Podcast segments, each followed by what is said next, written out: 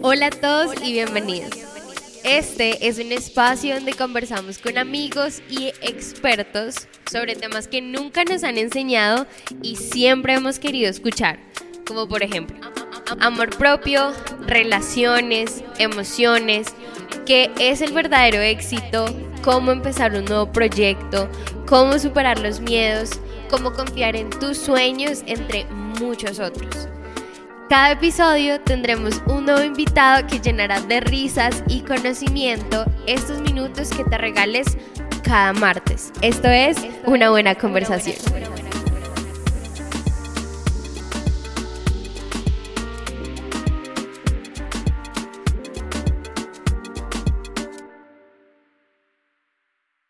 Ya pasando a la segunda parte del podcast, me gustaría un poco saber cuál es la realidad de una mujer afrocolombiana en todos estos procesos que ya hemos hablado. Te lo pregunto porque sé que eres una mujer que, que le gusta hablar de esto, que le gusta dar su opinión, entonces por eso te lo pregunto, ¿cómo es esta realidad en todo? Dando clases, tomando una clase, en audiciones, en castings, en rodajes, ¿qué, qué has vivido tú?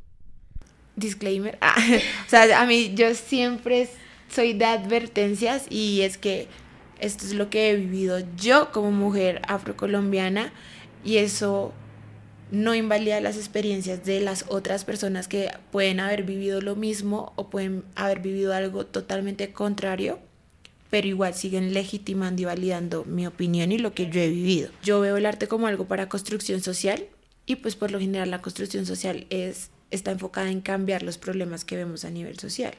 Pero esas son cosas que son un poco complicadas de hacer y que no se trata de decir hoy me voy a levantar a hacerlo, sino que son de estudiarlas. En el, en el mundo, en el gremio del arte y de la danza, también se genera la discriminación, se genera el racismo.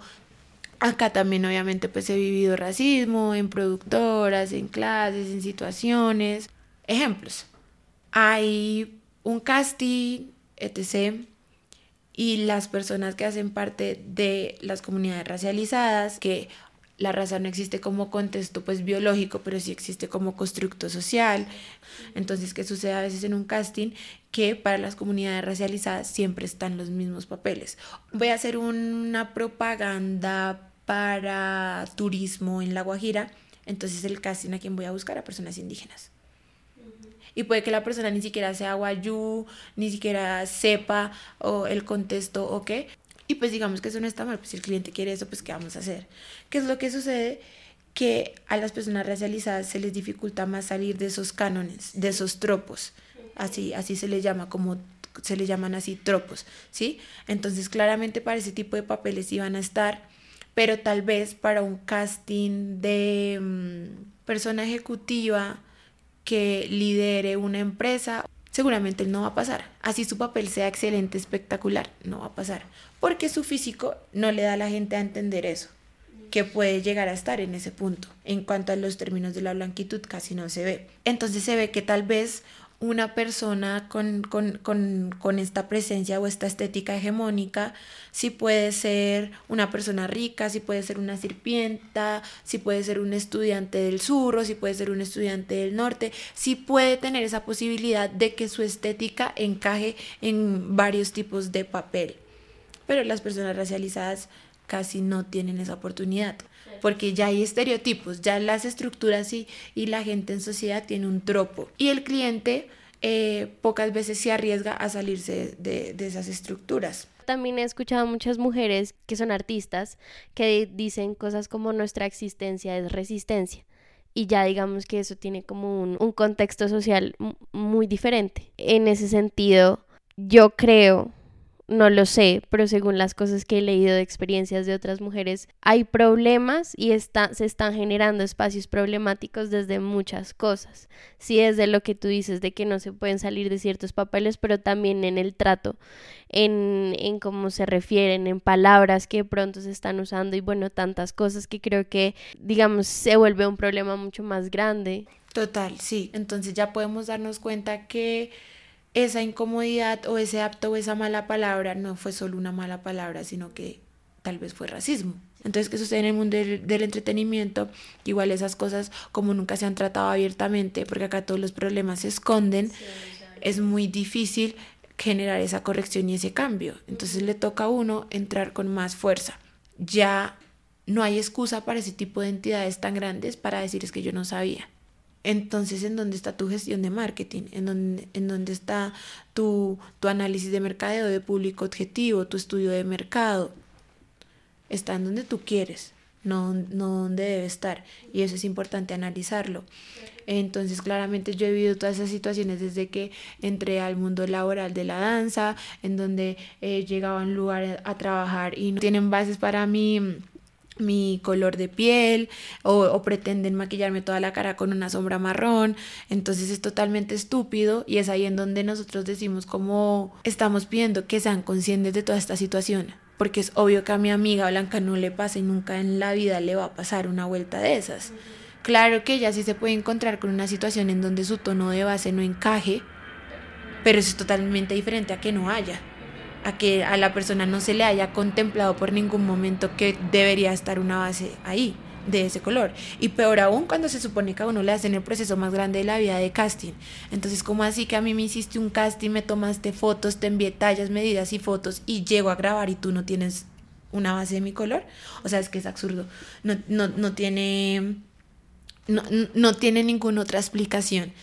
Además de la falta de, de de respeto y también la normalización que tiene la gente de eso, porque igual yo a veces también he tenido confianza para preguntar y es que ellas me dicen, no es que yo no, yo en maquillaje yo nunca vi pieles negras. He escuchado mucho eso de maquillado, de, de maquilladoras profesionales con las que he tenido la oportunidad de, pues, de tener más confianza para preguntarle y es que ellas me dicen, es que he estado en lugares en donde estudio todo un pensum y yo no veo pieles negras. Y para ver pieles negras me lo muestran como especialización. O sea, es como algo adicional a. ¿Sí?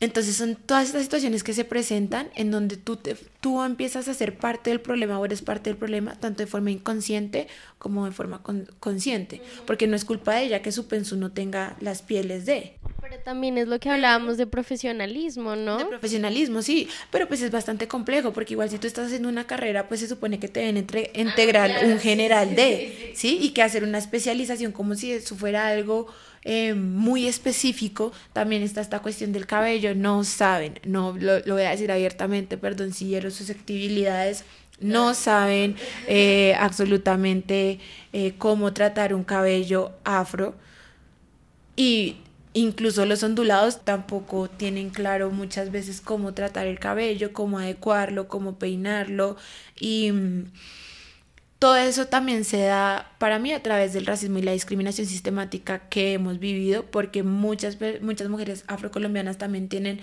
mucho inconveniente con su cabello, no saben cómo tratarlo, no encuentran los productos, pero pues obviamente cómo vas a saber si nunca te explicaron y si cuando te lo explicaron te decían que tu cabello era malo, que tu cabello no servía, que había que alisar, que había que hacer una cantidad de cosas, obviamente pues tampoco sabes.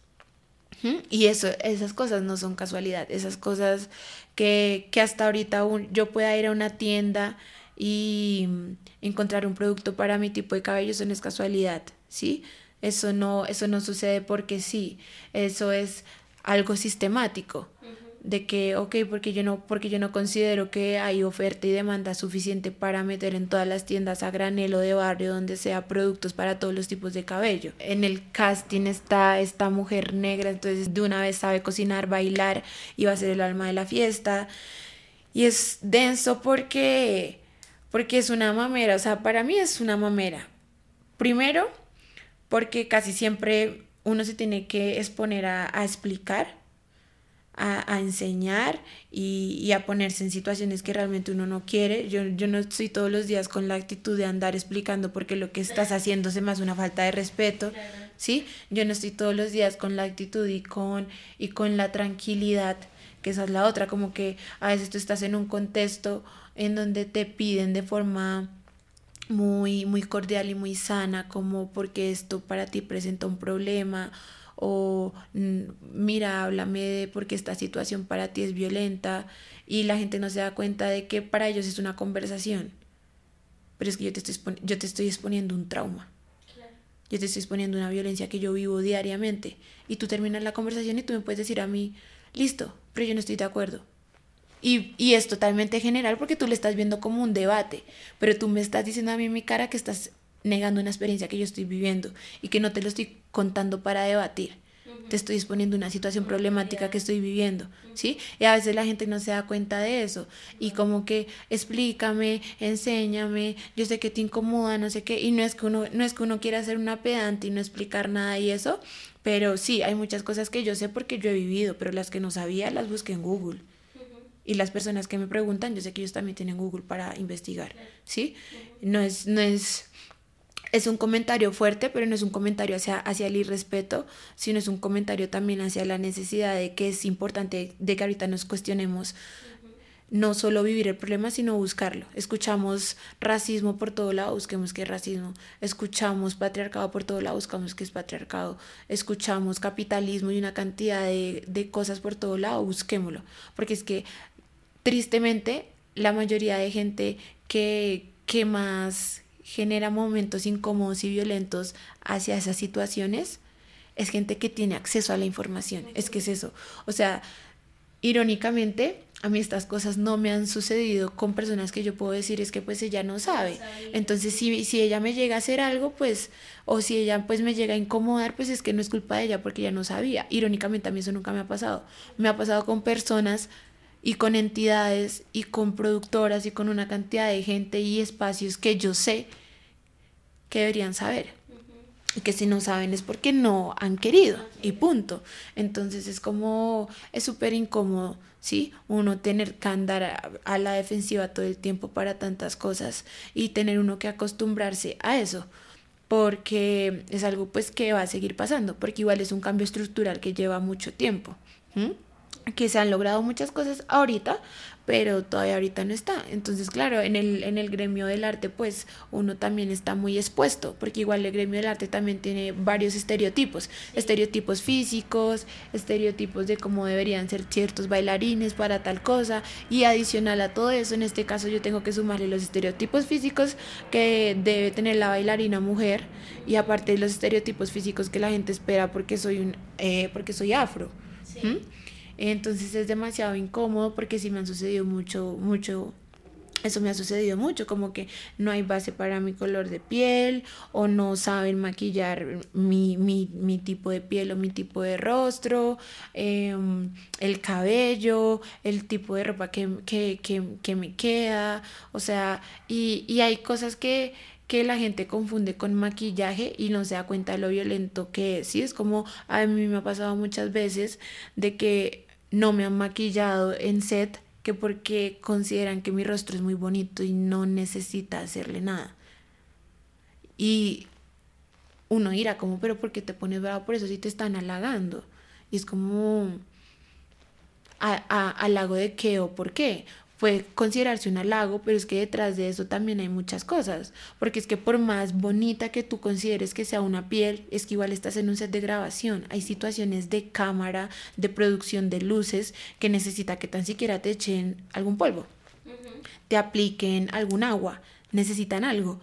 Entonces, es como, como por qué, por qué se generan esas situaciones, ¿sí? No, no, no tiene sentido, porque listo tú puedes considerar eso, lo que te digo que, que me ha pasado, o, que el rostro no necesita hacerle correcciones, porque pues uno va a que le corrijan el rostro, ¿no?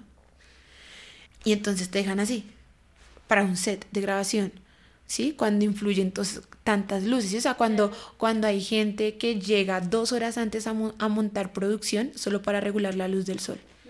Y pues la luz del sol no necesita nada porque la luz del sol es preciosa, pero llegan a regular la luz del sol. ¿Por qué? Porque existen el mundo audiovisual en donde yo, yo casi esto, pues a pesar de que estaba en el medio, pues no es mi campo, pero yo sé que existen unas indicaciones de luz, unas proyecciones, en donde a veces hay que hacer ciertos cambios y ciertos filtros porque el cliente y la producción está pidiendo un ambiente en específico.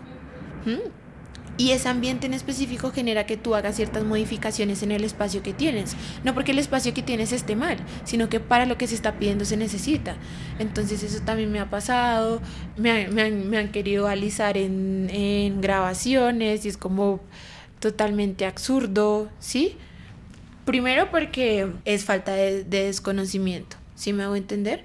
O sea, digamos que aparte de que hay una cuestión súper importante a nivel racial en cuanto al alisado para las comunidades negras, o sea, como que dejando de que eso es un tema aparte, digamos que en un set sí se puede presentar como necesito hacerte un cambio de look. ¿Aceptas o no aceptas? Digamos que ahí no hay ningún problema, porque es un cambio de look de... Sí.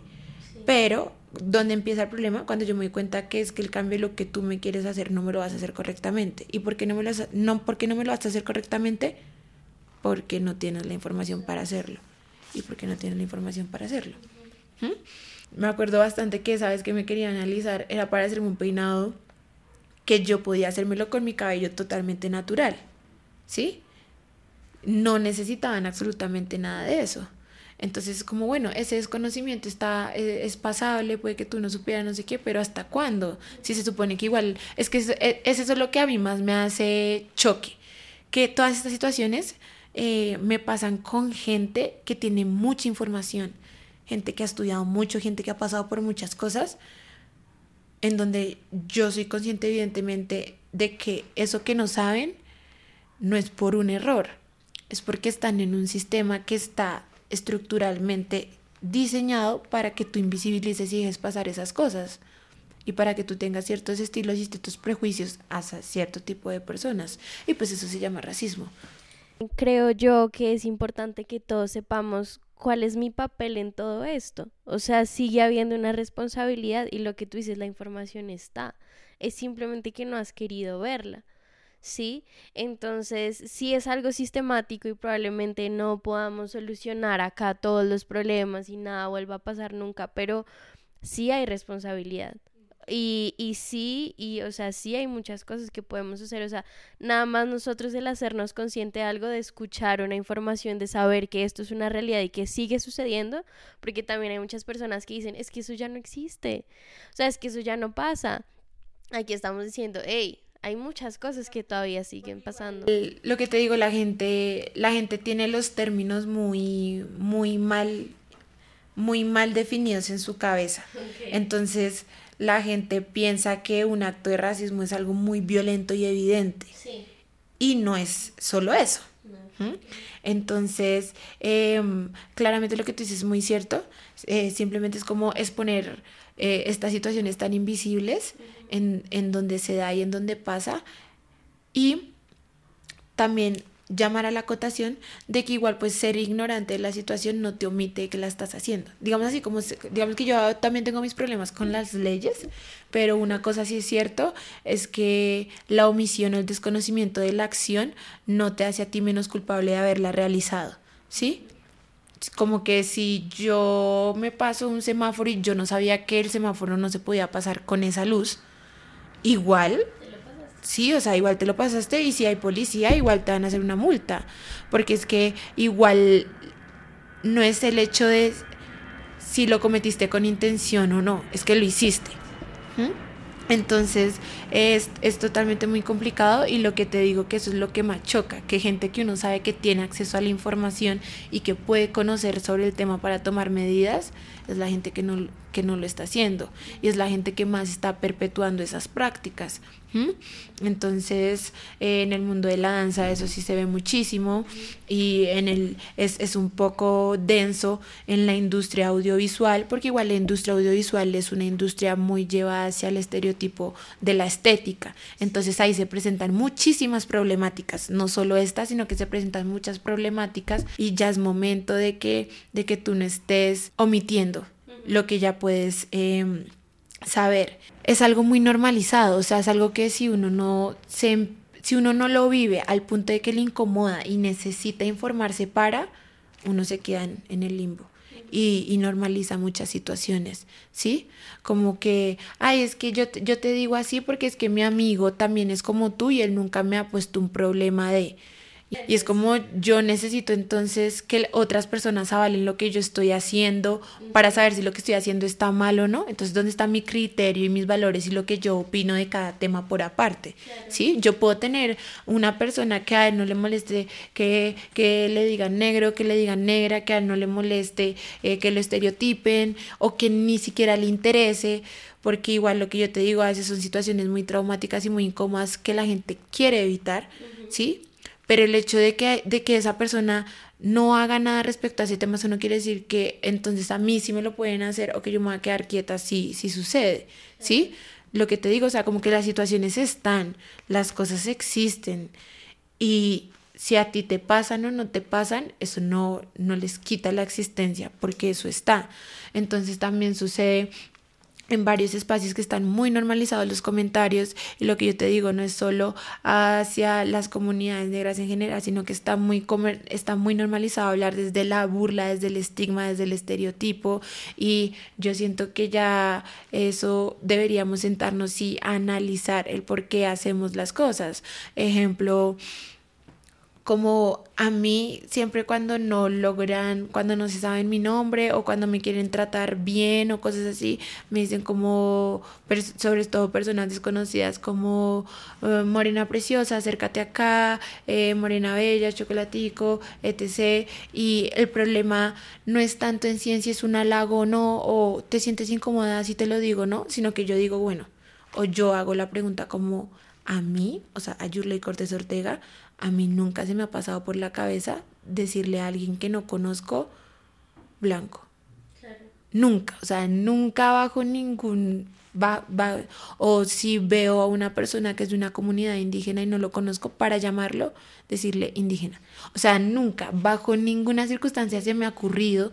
Entonces, porque así, o sea, hazte la pregunta, porque a ti sí se te ocurre que puedes hacer eso. A mí nunca se me ha ocurrido comparar las... Em, a las personas blancas o a las personas mestizas eh, con, con alimentos que son similares a su color de piel, ¿sí? O sea, nunca se me ha pasado por la cabeza decirle a una persona mi cuajada hermosa bajo ninguna circunstancia, ¿sí? Y no quiere decir, y, y, y yo entiendo que igual son estructuras diferentes, porque es que igual en nuestra cultura nuestro color, nuestra estética, nuestro cabello, todo eso sí hace parte de nuestra identidad y nosotros lo hemos apropiado. La prietitud, el vestuario, el color, el cabello son características que en otras culturas no son tan importantes. ¿Por qué? Pues porque tenemos una historia sistemática en donde todo lo que se, todo lo que nos representaba, tanto física como espiritual como internamente, lo quisieron borrar y lo quisieron acabar. Entonces, parte de nuestra revolución es reestructurar todo eso y generar esa fuerza. Listo, esa parte es entendible, pero eso no justifica por ningún lado lo que está la gente haciendo, ¿sí? Porque igual cuando suceden esos espacios de, de, de comentarios de compañerismo, igual valga la redundancia, se dan en espacios de amistad, en espacios de confianza, etc. A mí estas cosas no me pasan en espacios de confianza. A mí en espacios de, en, a mí en un espacio de confianza me pueden decir eh, reina hermosa, eh, eh, mi mejor amiga me puede decir mi prieta bella, mi negra preciosa, mi mejor amiga me puede llegar a decir eso, pero realmente no me pasa yo esta incomodidad la tengo es porque me pasa con gente que ni me conoce, ¿sí? En donde estaba en un lugar sentada, en donde llega la gente de la nada y me toca el cabello, ¿sí? Yo estaba en la universidad quieta, sentada en clase y pasa gente metiéndome mano por el cabello. Entonces es como la pregunta, la pregunta es como, ¿por qué tú haces eso? O sea, porque tú sientes que conmigo puedes pasar y si yo conocerte de ningún lado puedes tocarme el cabello, ¿sí? Porque, y yo también me hago esa pregunta, porque yo nunca genero esa necesidad con otra persona. A mí nunca se me ha pasado por la, por la cabeza pasarle la mano a un desconocido por el cabello. Y a veces si, si algún tipo de cabello o si alguna cosa se me hace muy llamativa, pues yo pregunto o, o si es una amiga cercana le digo, ve, tu cabello está muy bonito, así que, pero es que, eh, es que es eso, estas cosas que nosotros decimos a nosotros no nos pasa con gente cercana, nos pasa con gente desconocida, con gente que acabamos de ver, ¿sí? Entonces, son esas cosas que, uno no puede eh, decir que, que, que, eso pasó porque sí o que es una casualidad. Es porque hay una historia en donde inconscientemente a la gente no se lo dicen, a la gente no le dicen en la cara como que es que la sociedad y el sistema está mecanizado para que tú pienses que las personas negras no tienen ningún tipo de derecho sobre sus cuerpos y tú puedas hacer con ellas lo que quieran. A, a la gente nunca le van a decir eso, ¿sí? Pero a la gente le meten estructuras a nivel social, a nivel histórico, para que ellos lleguen poco a poco a pensar así y actuar así de forma totalmente inconsciente. ¿Sí me hago entender? Es como yo crecí conociendo la historia de la colonización y de la esclavitud y me la sé al derecho y, al revés y era el punto de enfoque en clases, pero yo no recuerdo una clase en mi colegio en donde a mí me hubieran hablado de racismo. A mí no me hablaron de racismo en el colegio. Y si me hablaron de la esclavización, si me hablaron de los procesos de, de trata y de discriminación, pero nunca me dijeron como que existe el racismo y está pasando esto. Existe algo que se llama supremacía blanca. Existen una cantidad de cosas, a mí nunca me lo dijeron.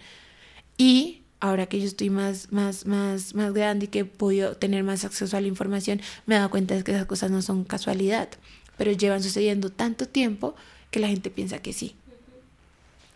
Lo que tú dices es cierto, o sea, es importante que todos em, nos pongamos a pensar en lo que hacemos en nuestro día a día. O sea, todos los que están escuchando esto acá, ¿qué hacemos en nuestro día a día? O sea, ¿por qué eh, hay personas que en vez de aprenderse el nombre de alguien le dicen el negro? O sea, el que es el negro. Que tú dices, hay muchas cosas que han sido normalizadas que estamos haciendo mal. Si hay muchas cosas que nos tenemos que empezar a preguntar de por qué es que está pasando esto. Sí, hay muchas, muchas cosas que nos tenemos que preguntar acerca de eso. Y también es, es una invitación a que seamos conscientes de que, no me acuerdo muy bien, que yo incluso hice un, hice un post sobre eso, y es que el hecho de que las personas que son el sujeto político de, de las luchas que existen, el hecho de que esas personas reproduzcan por lo que uno está luchando, eso no quiere decir que, eso tenga menos validez. Si me hago decir, el hecho de que a ti, de que tú tengas, de que tú tengas una, una amiga negra que a ella no le molesta absolutamente nada de esto, eso no quiere decir que el racismo no exista. Eso no, eso no, eso no quiere decir que, que le puedas hacer eso a todo el mundo, ¿sí? Eso quiere decir que ella, por X o Y motivo, pues no le parece importante eso, quiere decir que pues ella es un ser humano que tiene una opinión totalmente eh, diferente y que a ella no le, a ella no le parece un problema. Y, y, y, también sucede mucho de que igual lo que te digo, como hay personas que tienen la apariencia física, como hay personas indígenas, o, o ejemplo con las mujeres, como hay, como hay mujeres que sí les parece súper correcto que nosotras estemos a la merced y a la disposición de los cuidados del hombre en el matrimonio, ejemplo, eso no quiere decir que eso no esté totalmente mal, ¿sí? Y es importante tener en cuenta que una cosa son las acciones de las personas como sus opiniones y otra cosa es lo que es un hecho. El, racismo no es una opinión, ¿sí? El racismo no es algo que tú miras si haces o no haces, o cada quien verá quiénes somos para juzgar el libre albedrío. No. Estas cosas existen y están fundamentadas no solo a nivel científico, sino también a nivel histórico y personal de vivencias. Entonces tú no puedes encapricharte en una o dos personas que te avalan la pendejada o que la promueven y la reproducen también para hacer caso omiso a una situación personal y social que también te está, te está diciendo a ti, oye, ven, siéntate y analiza tus comportamientos. Oye, ven, siéntate y mira por qué estás actuando así. Oye, ven, siéntate y investiga sobre tal cosa. Y listo, no quieres investigar, no te interesa, no nada, no tienes tiempo, vale, pero entonces cuando te lo digas, no vengas, cuando alguien te lo diga, no vengas a, desvalidar lo que esa persona está diciendo, porque esa es la otra, la gente no tiene tiempo, no quiere, no le interesa, pero entonces cuando hay, hay, hay alguien hablando sobre el tema, van, nadie los está llamando, nadie los está buscando y llegan allá a decir que es que eso no es así, que es difícil como que de aceptar, de reconocer todas las cosas que están pasando, pero sí me parece súper importante tener en cuenta que que igual aquí estamos y que como, como mujer afrocolombiana yo sí me siento en este momento en la necesidad de, hacer resistencia y hacer em, un constante una constante representación de que estoy incómoda con lo que está sucediendo, ¿sí?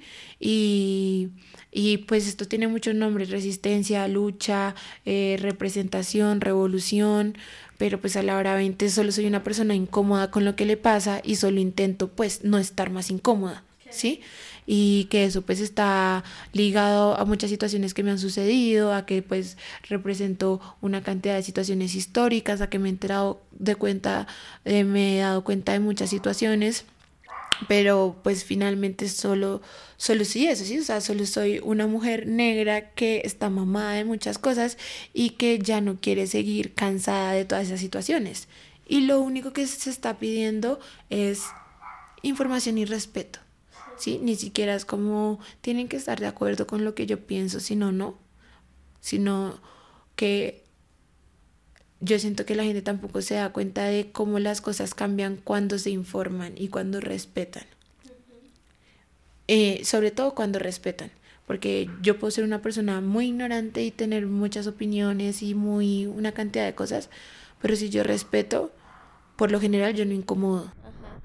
Sí, y que se está pidiendo algo muy mínimo, o sea, se está pidiendo algo muy básico, o sea, es el respeto y, esto de informarse y de darse cuenta de las cosas es algo muy, muy básico, o sea, que a la gente no le cuesta, sí, o sea, a nadie le cuesta hacerse mínimamente responsable de lo que está haciendo y de cómo trata a los demás, sí, entonces lo que tú decías no es algo de, o sea, si nos escapamos de eso y si lo ignoramos es porque estamos tomando la decisión de ignorarlo. En el mundo de la danza hay muchas chicas que se hacen trenzas africanas. Sí, y sé que hay muchas, bueno, acá hay como dos opiniones distintas, ¿no? Y de lo que yo he visto. Eh, hay muchas mujeres que dicen que esto es apropiación cultural, ¿sí? Eh, y por otro lado, hay otras que dicen que si una mujer blanca se pone unas trenzas africanas y conoce la historia, conoce la lucha, conoce la cultura, digamos que no está lastimando la cultura. Pero entonces, digamos que hasta dónde va esto, ¿no? Pues porque yo puedo conocer mucho de algo y eso, pero no sé qué está causando el hecho de que yo esté utilizando un elemento que no hace parte de mi cultura. Aparte que es una cultura que hemos que hemos estado hablando que, que todavía está en una lucha, ¿no? Y hay muchas personas que dicen, bueno, hay elementos que no categoricemos que esto es para este tipo de personas y esto es para este tipo de personas, o sea, es algo que lo puede utilizar todo el mundo, ¿sí? Digamos que la pregunta sería, ¿hasta dónde utilizar, digamos, este tipo de elementos de una cultura se vuelve lastimar a la cultura? Sí, se vuelve invalidar muchas cosas que han pasado a lo largo de la historia. No sé, creo que es complicado hablar de estos temas, pero digamos, por ejemplo, con los turbantes también, o sea, todo, todos estos elementos que ahorita se han vuelto como mucho más comerciales y creo que hay, hay personas que los portan sin ningún tipo de responsabilidad, sin ningún tipo de conciencia también. Eh, pero entonces lo que te digo son como estas dos cosas, ¿no? También es, es difícil. Eh, he escuchado también a mujeres que dicen, pero yo, ¿por qué no me puedo poner estas trenzas y para mí esto es expresión? Sí, sí, es, si a mí me gusta, me gusta cómo me veo, me siento más yo. Eh, pero pues es que eso que estás usando tiene, o sea, esa es algo cultural. ¿Tú qué opinas como de todas estas opiniones que hay con respecto a esto? Pues primero que todo la apropiación cultural es un tema complejo. Acá en, una, en una pregunta no, no vamos a llegar a nada, la verdad. Pero em, yo lo que pienso es que la cultura africana tiene unas características visuales bastante importantes. Estas características visuales se han expandido, es decir, han salido fuera de África,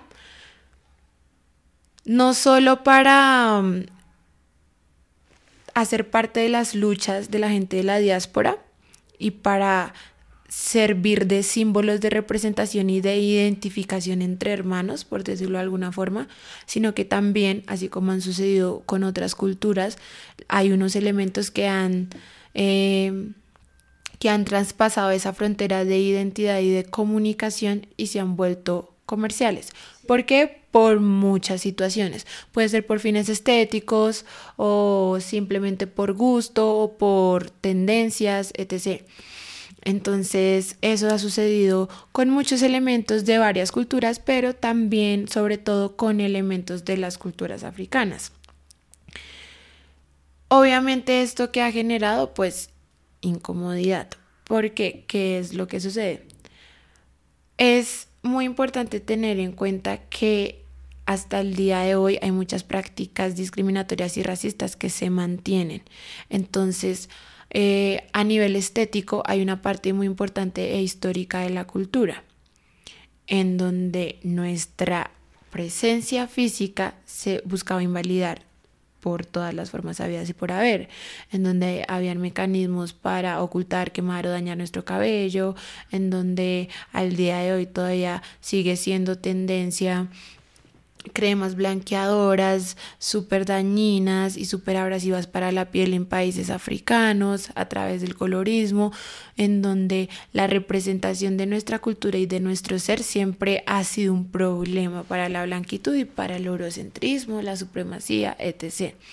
Entonces, ¿qué es lo que sucede una vez aclarando todo esto? Les voy a poner el siguiente ejemplo, que como así lo que yo no puedo usar, que es mío, sí lo puede usar ella. Yo siento que ese es el primer problema. ¿Por qué? Porque han habido casos en donde a personas, en donde a mujeres afrocolombianas no las han dejado entrar a trabajar si tienen trenzas o si tienen afro, pero se han visto casos en donde personas que no son afrocolombianas tienen estos mismos peinados y no pasa absolutamente nada. Ni les, ni, no les, sabes que no les dicen nada, es normal. ¿Sí? Entonces, ¿por qué? Pues porque para esas culturas sí es un peinado. ¿Sí? O sea, para esas culturas sí es un peinado. Para nosotros no. Para nosotros, más allá de que hace parte pues de nuestra estética y de nuestra representación cultural, aparte de eso, para la supremacía, para la blanquitud y para la cantidad de instituciones y personas que atacan constantemente la cultura, para ellos sí es un problema.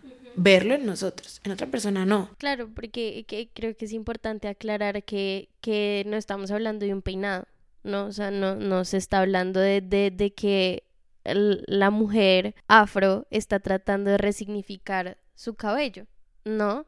O sea, creo que es importante tener en cuenta esto para muchas personas que nos están escuchando. Casi todos los países y todas las culturas en algún punto están, fueron o son influenciadas por cosas de otras culturas. Pero una cosa es la globalización y otra cosa son las prácticas esclavistas que han pasado algunas culturas y algunas comunidades a través de los años, cuáles son las secuelas que han generado el colonialismo y cuáles son los mecanismos que se siguen presentando en el neocolonialismo. Es que ese es el problema. Y es algo totalmente diferente a, la excusa que siempre se da, se da de cuestión de expresión, de pluricultural. Claro, nadie te está negando eso, pero es que yo no te estoy hablando de, de libertad de expresión. Te estoy hablando de unas prácticas y unos mecanismos que sucedieron y que siguen sucediendo y que a través de lo que tú haces se perpetúan y se siguen afectando. A mí me parece súper incorrecto que de alguna u otra forma siempre estén esperando que uno les valide las acciones. Las personas blancas que se hacen las trenzas y que con autoridad dicen que, que ellas están respetando una, la cultura, lo primero que hacen es pues buscar a una persona negra que le haga las trenzas. Sí, ¿Sí me van a entender? Porque esas son formas de validación. Porque ellas dicen, pues si esta vuelta es así de heavy, pues una persona negra pues no me haría trenzas a mí.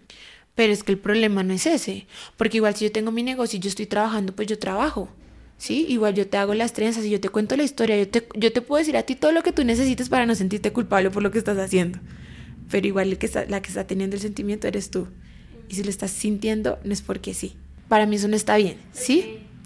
Para, para mí eso no está bien. y si la persona se lo quiere hacer, pues que se lo haga. Muchas de nosotras no nos pensamos, no nos peinamos todos los días pensando en eso, ¿sí? Sino que es que es, algo que nos enseñaron a nosotras, es algo que hace parte de nuestra cultura, ¿sí? Yo me hago peinados y yo me hago cosas que seguramente mis amigas que no son negras nunca se lo harían. Pero claramente yo sí siento que la apropiación cultural está, ¿sí? No por un peinado, por un arete o por, un, o por una tela, sino por el significado histórico que tienen estas cosas, porque hasta el día de hoy todavía vemos mujeres afro que pierden su trabajo por la forma en cómo se peinan, por la forma en que usan sus turbantes, por la forma en la que representan su cultura. Y eso no sucede solo con las comunidades negras, eso sucede con la mayoría de comunidades racializadas. Mi presencia y la forma en la que yo hago las cosas está ligada a mi cultura. Entonces yo voy dando un mensaje que la otra persona que no tiene nada que ver con la comunidad no lo hace. Hay cuestiones muy representativas de las culturas, pero que ellas no se han visto oprimidas por esas representaciones. Algo que en casi todas las representaciones culturales, físicas y espirituales de las comunidades negras pasó.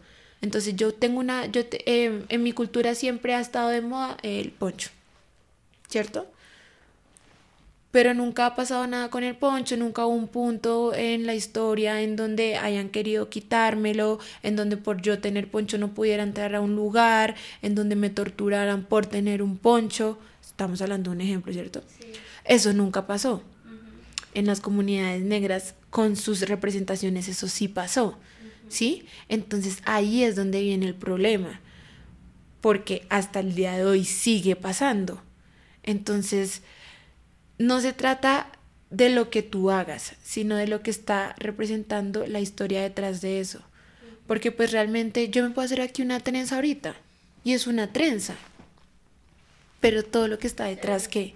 Muchísimas gracias por haber venido el día de hoy por muchas gracias por compartir tanto con nosotros, por abrirte con nosotros. Pues nada, gracias por tu compañía, gracias por tus palabras, por tu energía, por todo, por tu conocimiento también. Eh, fue muy bonito haberte tenido acá, lo valoro muchísimo. Espero que, que a todos les haya gustado mucho este capítulo, que, que hayan aprendido más que todo. Eh, y pues agradecerte un montón. Espero que tu carrera profesional siga floreciendo. espero, sí, espero que te vaya súper bien y muchas gracias por estar aquí hoy. Vale, pues igual, pues muchísimas gracias a ti por la invitación. Muchísimas gracias a todas las personas pues que estén viendo el material que estamos realizando el día de hoy. Em, igual, lo que siempre digo yo en todo lado, esta soy yo, esta es mi forma de pensar esta no es la verdad absoluta, esto no es un regaño para absolutamente nadie, esto es una invitación a incomodarnos, esto es una invitación a replantearnos, a ser conscientes de que estamos en constante movimiento y evolución. Yo tranquilamente el día de mañana o en dos años me puedo estar retractando de absolutamente todo lo que dije acá. Todas esas cosas pueden pasar porque somos seres humanos. Acá lo importante es siempre actuar con conciencia y estar seguros de que todo lo que estamos haciendo, por lo menos en el, en el momento presente que estamos viviendo, es algo con lo que estamos de acuerdo. Y si no estamos de acuerdo con eso, pues, ¿qué está pasando y qué tenemos que hacer pues para llevar una vida más coherente con nosotros mismos, no porque eso sea lo correcto, sino porque siento que en esto todos vamos a estar de acuerdo en que hacer las cosas tal cual como las decimos y las pensamos nos da tranquilidad. Entonces la idea es esa, la invitación es esa. Muchísimas gracias a todos de verdad por estar acá. Me siento muy feliz pues por haber tenido este espacio, eh, muy honrada, muy agradecida.